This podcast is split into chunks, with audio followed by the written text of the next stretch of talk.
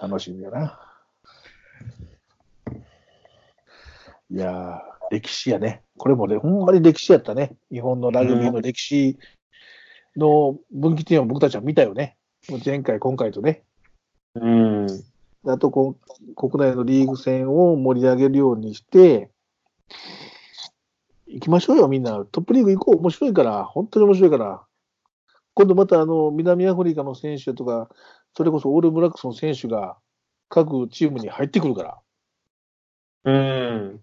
すごいから、それは。それで。やっぱりレベル高いから、そういう話は。んいやー僕もだから神戸製鋼の山中なんていうのは好きでよく見てたけど、今回選ばれて、試合出てたからね、4試合とも。ね。嬉しかったな。山中ね、山中もね、ほんまに平尾さんの御曹司やもんな、あの人もな。うーん、ね、ヒゲの、ヒゲの育毛剤でドーピングに引っかかってね。2年、二年出場停止でしたっけ？そうですよ、そうですよ。ねそれプ神戸製鋼入ってすぐぐらいですよ、あれ多分。うん。その若い時からもう日本代表候補でずっと合宿とかやってて、その合宿で見つか見つかってっていうか、まあ、分かって、2年剥奪されて、彼は神戸製鋼とプロ契約やったから、退部もせなあかんっていう話の中で、平尾さんが、まあまあ、お前には期待しとんねんとか言うた話で、一般職に就いたんやね、あれ2年間ね。ね。総務で電話と取ったんやから。でちょくちょく飲みさ、俺今回ね、あの、僕から話は全然してないねんけど、行く先行く先仕事でね、行く先行く先でね、平尾さんの話がすっごい出んねん。へえん。うん。めっちゃ不思議やった。もうほんと毎日、一見でどっかで平尾さんと飲んだことがあるとか、カラオケで一緒に歌ったとかいう女性の人もおるし、いろんな行く先行く先で、神戸製鋼の話とか、平尾さんの話っていうのが出てくんね。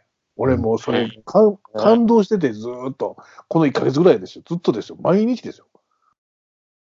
だから平尾さん、やっぱりね、神戸の街にはね、レジェンド、スペースのレジェンドは2人僕いると思うけど、一郎と平尾さんやな。うん。ああ、すごいな。こんなにか、みんなこんなにかと思ったもん。僕から平尾さんいましたよねとか、神戸製鋼強かったですねっていう話すればね、それはもちろんそういう話になるのはわかるけど、何にも言ってないのね、僕からは。なんか不思議やったわ。ねえで、ラグビーのワールドカップはまだ続いておりますよ、皆さん。ラグビーロスとか言わんといてくださいよ。明日、明後日で準決勝がありますのでね、じゃあ準決勝の見どころだけ簡単にプレビューしといていいですか、僕の方から。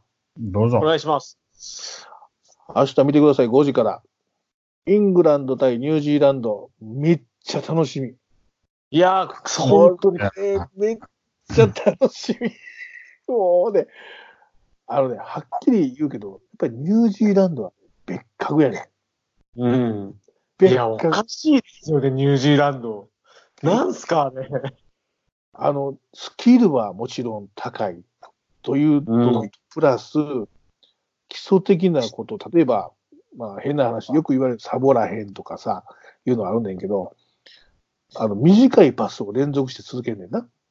で、短いパスを連続して続けて、最後勝負いう時に1枚飛ばしたりとか、オフロードで決めていくわけやけど、その短いパスをつなげていくとどういうことになってくるかっていうと、あの人たちは、よりが早いからさ、孤立せえへんねん、誰もタックルされても。いや、うんボール奪われることがないわけよ。あ要するに、ジャッカルに入られへんねん、他のチームが。相手チームが。はい。だからずっとホールドしていくわけよ、ボールをね。だから相手がミスしたらそのままバーンと行くし、自分たちが持ったらそれで行くし。ちょっとこの、まあ、予選ラウンドも決勝ラウンドも含めてやけど、ここに穴は全くないねんな。うん。全くないけど、僕はイングランドが勝つんじゃないかと思ってんねほん。イングランドも、あの、やっぱり自力強いのよ。フォワードも強いし、バックスもいいバックスいてるし。で、えー、まあ、監督はね、ご存知、誰ですか？タクちゃんわかりますか？はい、あの、あれ、あれ、前コーチ出てこないな。ハリル・ホジッチです。ハリル・ホジッチ。ハリル・ホジッチです。エディさんね？そうそうそうそうそうそう。なんでこう出てこないんだろエディさんは、エディ・ジョーンズは、もう勝つためならいろんなことしていく策士ですから、あの人のことやったら、何か手を加えてくると思うね。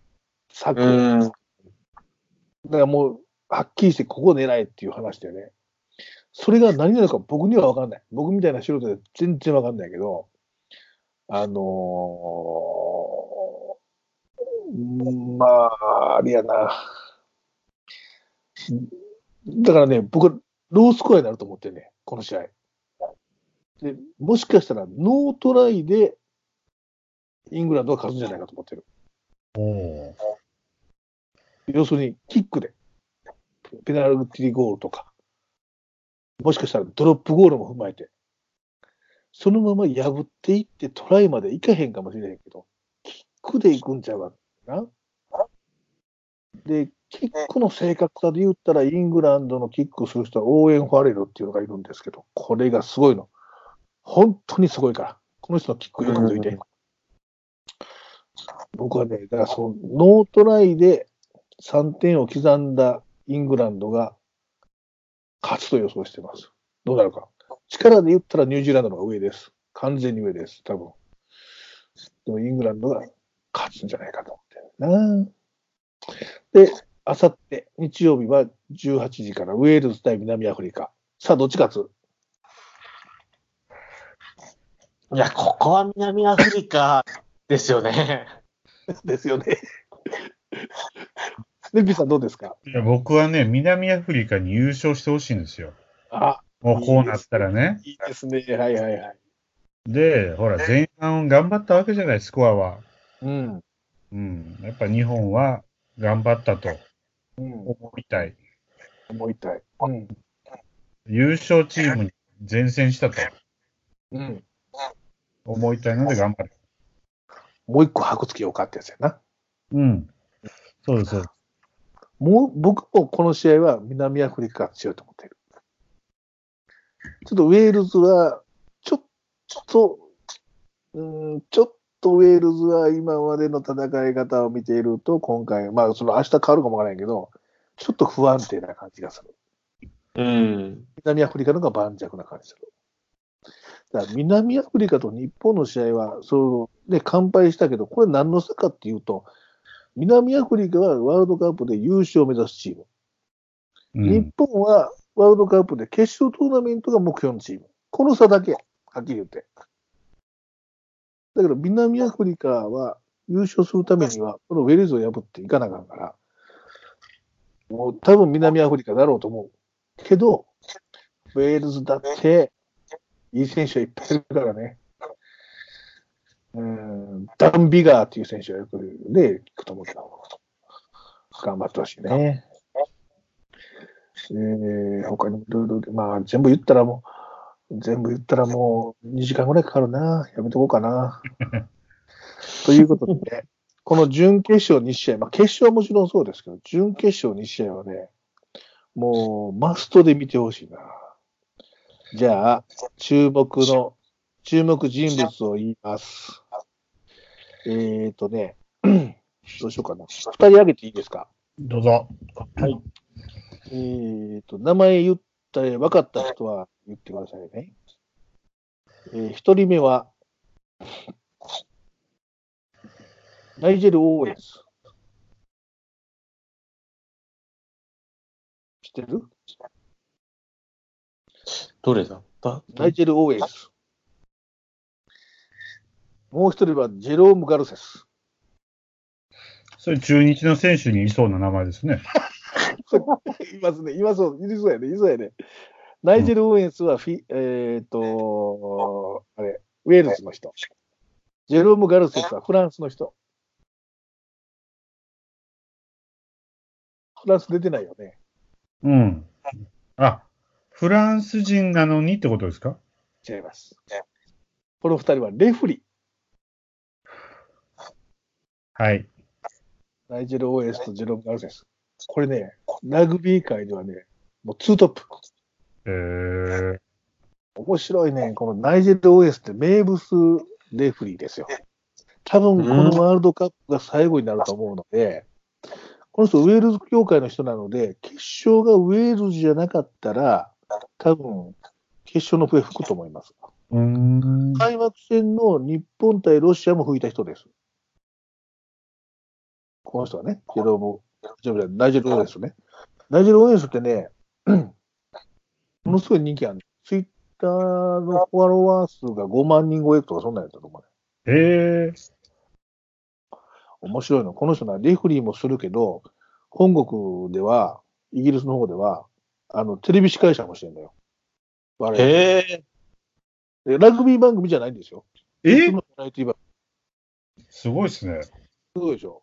うん48歳やったかな、今。確か。もうね、昭和の頑固親父みたいなレフリー。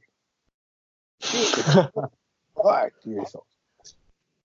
結構あの、まあ、見る人が見たら高圧的だな。この人、あの、まあ、ラグビーと関係ないけど、そう、そういう話があってね、実は、同性愛者を告白してるんですよ。カミングアウトして。ええ。うん。当時はまだ、もうだいぶ前の話ですよ。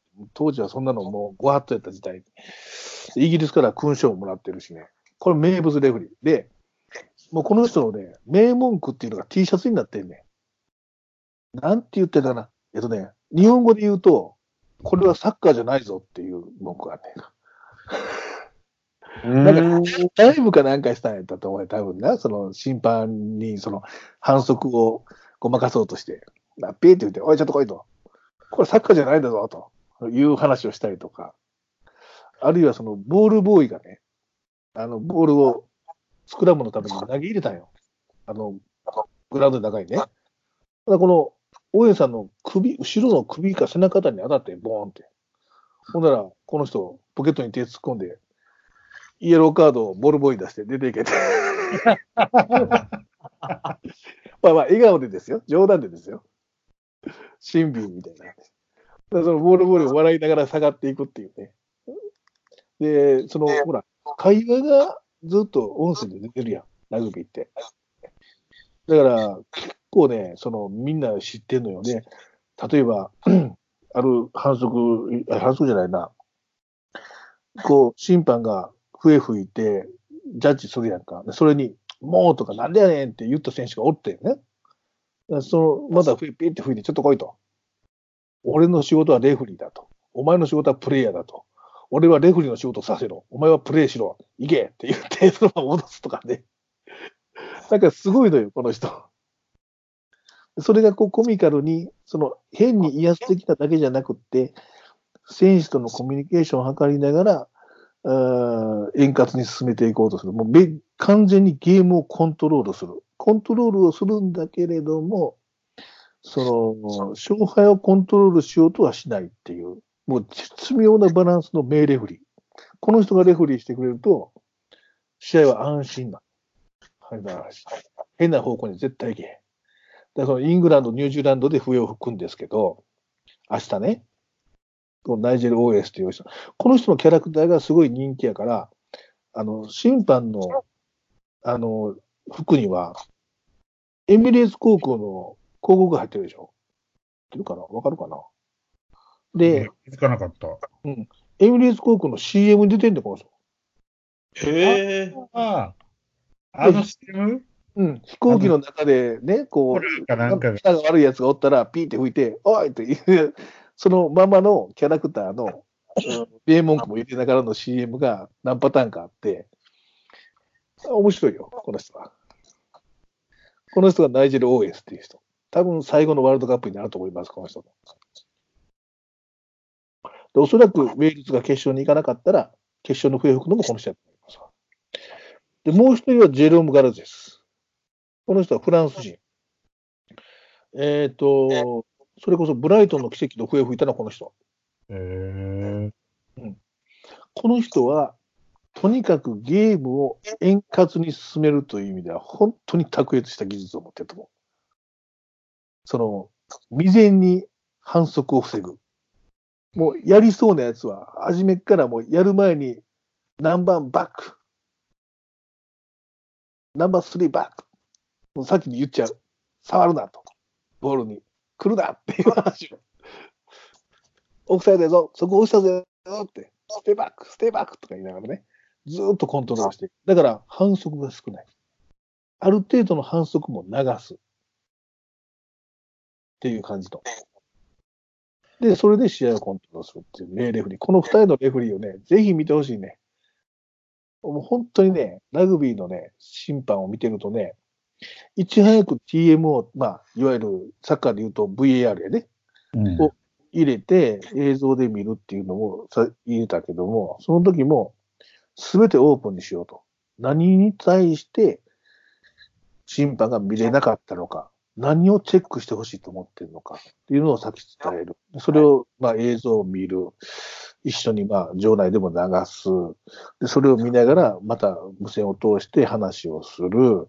で、俺はこうやから黄色にしようと思うけどどうや？でも TMO の方は、いや、これやったらレッドに近いかもしれないぞ。レッドでもおかしくないぞ。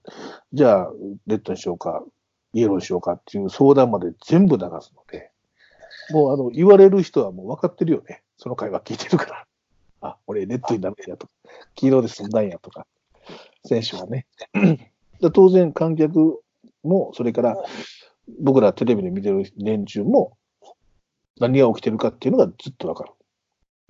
だからあれを見てると、こう、映像で、というかな、映像を使って厳格な、うん、判断を審判に求めてやっていこうとする流れとはまた別で、審判を補助しようとか、えー透明性を高めようとか、審判の考えっていうのはどうなのかっていう部分の、こうスポーツと審判の部分っていうのは、関係性っていうのをもう一回考えさせられるよね、このラグビー見てうんると。で、その中でいくと、例えば、僕さっきイングランドの話を言って、エリー・ジョンさんはカスタメったら何でもするって言ったんですけど、例えばこのジェローム・ガルセスっていう人が、うん去年、去年じゃ前回の南アフリカ戦でレフリーするということが決まった瞬間に、この人を日本に呼んだんです。エリーさんは。で、この人を呼んで、試合さばいてもらいながら、こういうやつは反則取りよ、こういうところまでは見逃すよというのを、事前に質問もしながらぶつけていって、審判対策をしたのも一つあるんですよ。うーん。前回のブライトンの来てたからね。それも大事な要素なんや、多分。それをやり始めた、一番最初にそこをやり始めたのが、実は日本なんですよ。他のチームそんなことしなかったの。今はまあスタンダードになってみたいやけど、すでにね。前、前回ぐらいから日本が、上福審判、もうレグラグビーのワールドカップの審判なんて10人ぐらいしかおれへんから、12人やったかな？全部で。で、まあ、あるあらかじめ、プール戦とかで日程が決まってる試合はもう誰が吹くか決まってるので、この南アフリカ戦に勝とうとした時のエディさんは何をしたかというと、審判呼んで審判の癖とか、あるからね、癖とか、その考え方っていうのを全部リサーチした、事前に。実は。なので、最後のトライが出る出た時にね、南アフリカ戦でね、逆転のトライね、前回のね、スクラム組んで行った時に、危なっかしい、ファウル取られそうな、もう審判によってはファウル取るかもしれんけど、取られへんギリギリのところで、最後逆転トライまで行ってんねん。うーん。僕が深い。それがジェロム・ガウセさん。これは日曜日の審判。フランス、フランス人。この人も同じぐらいの年代から、もしかしたら最後の大会になるのかな。えー審判にも、審判にもちょっと注目してもらったら、そのラグビーの競技の面白さと、プラスアルファのラグビーの考え方、文化っていう部分と、一緒に楽しめると思いますわ。そういう準々、準準決勝の2試合をね、皆さんどうか見ていただければ、楽しめるんじゃないでしょうか。ファンダンゴ的には、というふうに思ってます。あと、あの、次回フランス大会ですが、4年後ね。4年後のフランスチームは注目ですよ、皆さん。今回、準、準、準決勝でベスト8で負けましたけど、20歳ぐらいの選手がゴロゴロいましたから、うーん。油が。自国開催に向けて今大会当ててますからね。それでベスト8まで来てるから、4年後のフランスは強いよ。相当強いと思うよ。多分ベスト4、決勝ぐらいまで。もう行くつもりで、今大会をフランス協会は当ててきたね。そういう選手をね。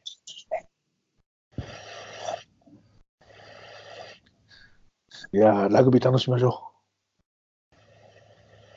う。ね。どうですか？高木ちゃんどうですか？準決勝。いやーもう、いやー本当に、日本、日本代表終わりましたけど、全然熱が冷めないですね。いいですね。残り4試合、全部面白い試合になるから。絶対に。うんいや、絶対面白い試合になる。こんな面白い試合見たことないっていうぐらいの試合になりますから。絶対になるから。面白すぎるうんリピさんどうですか？準決勝見ますか？もちろん。あだあとね、準決勝と決勝しかないのもちょっと寂しいけど、あの、うん最最後までね、盛り上がって、ホスト国としていや、いいこと言うな。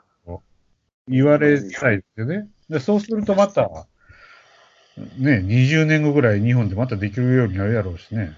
もっとうん難しいだけど。本当にね、そのありがたい話の話で、まあ、日本代表の活躍がありがたいっていう話もあるんですけどね、この、まあ、実際スタジアムに行かれたファンの方とか、あるいはそのボランティアの方とか、地域の方ね、支えてもらった地域の方とかの評価がものすごいねんな、海外から。ね。日本最高っていう話でしか聞こえへんもん。それはもうお世辞でも何でもなくて、あのー本当に評価が高いのよ。うん。だから外国人の人が日本の試合見て泣くんやもん。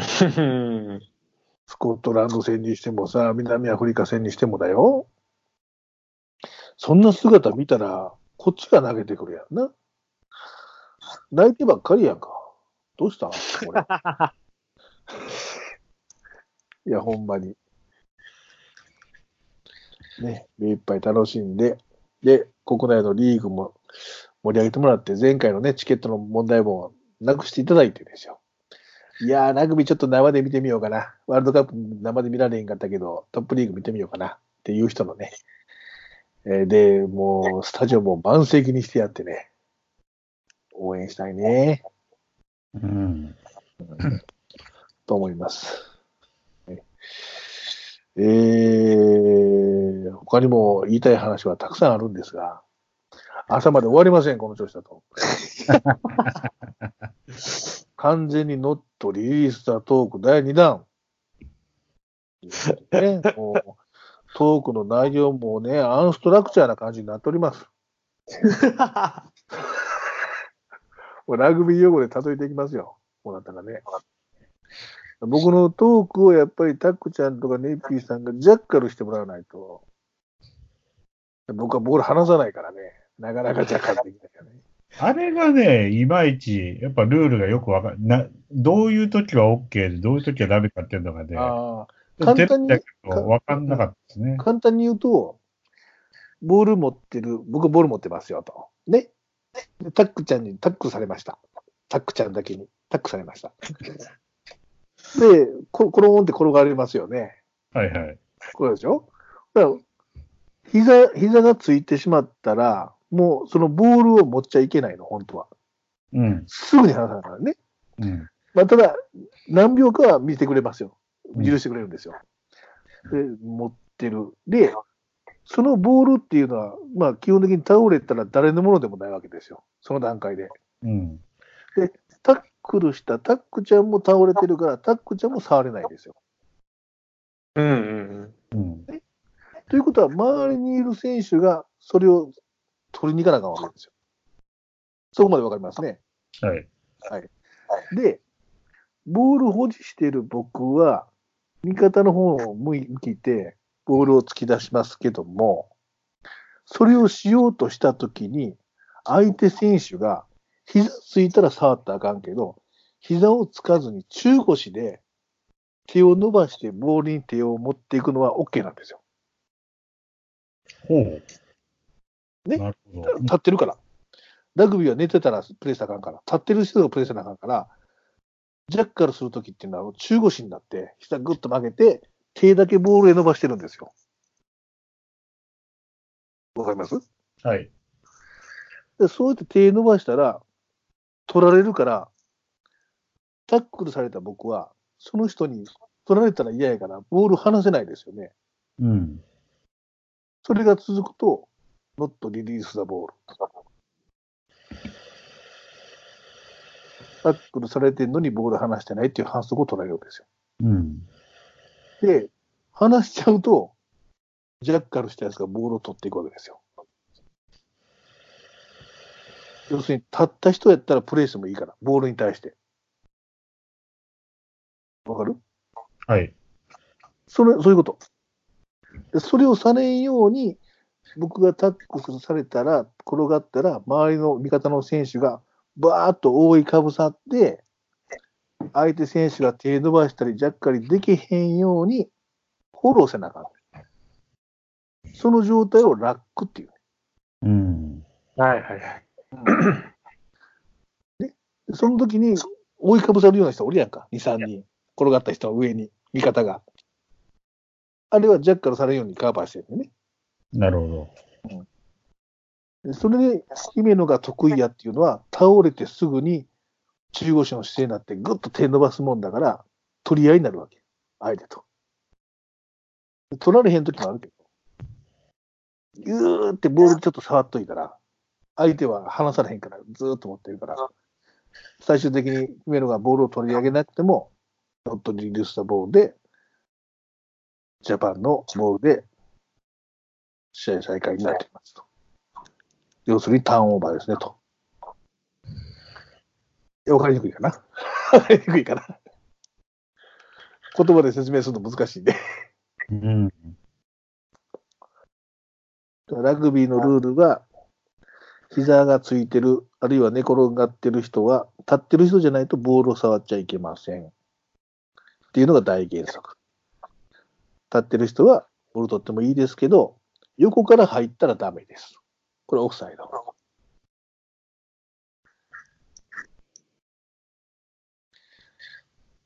わかりますかね？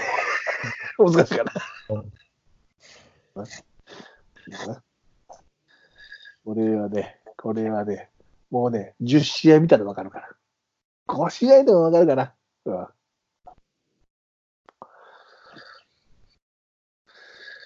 オフロードパス。ね。オフロードパスはわかりますね、もうね。ね。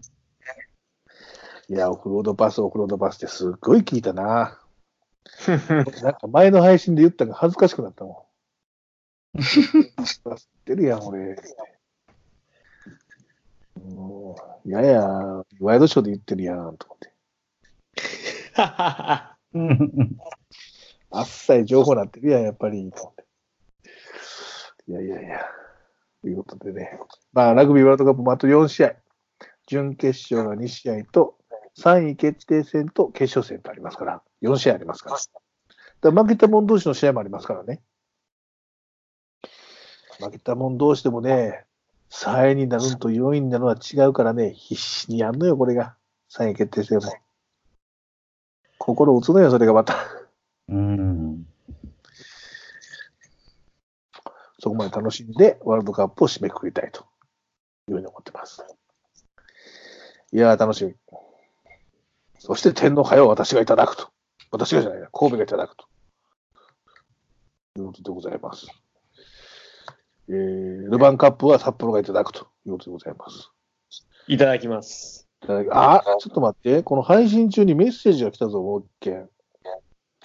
ちょっと待ってな。これは誰だ？あ、うわ、懐かしい人からメッセージ来てますから紹介していいですか？ぜひぜはい。お願いします。えー、ちょっと待ってな、これ。ちょっと待ってな。これどうしようかな、ちょっと待って。ちょっと待って。えー、ちょっと待ってな。うわうわ、いいよ。長文やね、これまた。えー、ゆいちゃん、ファンダグファミリーの皆さん、そしてリスナーの皆さん、こんにちは。ご無沙汰しております。福岡ホークスアット北九州です。ええ聞いてるの？ラグビーワールドカップが予想をはるかに超える盛り上がりを見せていて、嬉しくてしょうがない私でございます。開幕直前にもかかわらず、テレビを中心としたメディアでは東京2020の話題ばかり。一人で今年はラグビーワールドカップの年なんです。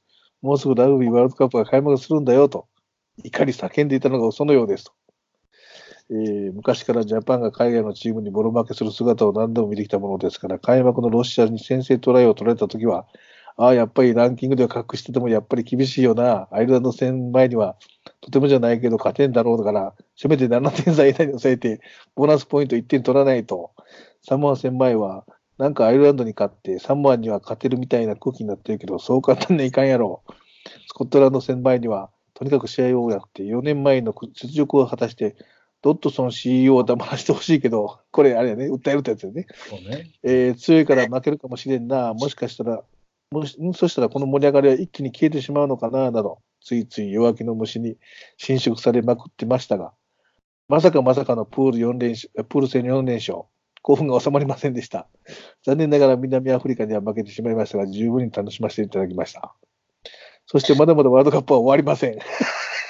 明日、明後日の準決勝、来週は3位決定戦と決勝です。うちは妻がニュージーランド人なので、あ、そうなの？あ、そう。オールブラックスを応援しますが、これから4試合楽しみ尽くしますと。えー、ラグビーのせいで日本シリーズはハーフタイム中にちらっと見るという土日を過ごして、気づいたら4連勝でホークスが3連覇をしていました。ラグビーワールドカップの後も、えー、えー井上ととは、あドネアの WBSS、あーあー、あー決うん、もう決勝もありますし、NBA では、八村が開幕から活躍しま、あ、そうですね。八村がやってましたね。うん。ダブルダブルってやつ、ああ、はい。えー何より高校ラグビーの都道府県予選も行われますと。ラグビーにハマった皆さんはぜひお近くの花園の予選を見に行ってください。千葉県も姫野も福岡も松島も稲垣も部も花園の予選を戦ってきたんです。未来のジャパン選手を今から見つけてみてください。えらいマニアックなとこ行くな。最後にリーグ優勝と天皇杯は鹿島がいただきますよ。何やと思うのやろこの野郎最後に一言多いな。最後にリーグ優勝と天皇杯は鹿島がいただきますよってどういうことえー鹿島好きだったっけ？この人。ああ。聞いたことはなかったかも。神戸と横浜には優勝させないっていうことは言いたいんだろうな。うん、もうダメ、アビスパ応援しとけよ、まあ。だから、そうやな、アビスパやな、多分な。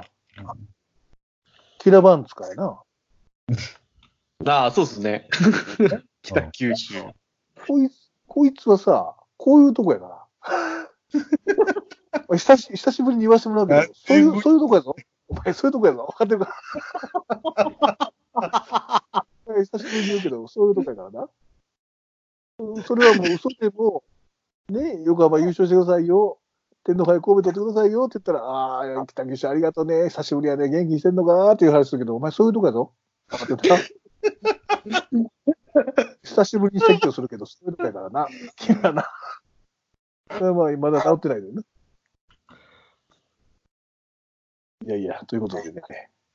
いやいや、ラグビーの話でね、えー、えー、メールをいただきましたね。僕はメールは一切募集してないんですよ。ですね。いや、いいのよ。あの、自然発生的に来るメールっていうのはやっぱり気持ちがこもってるもの。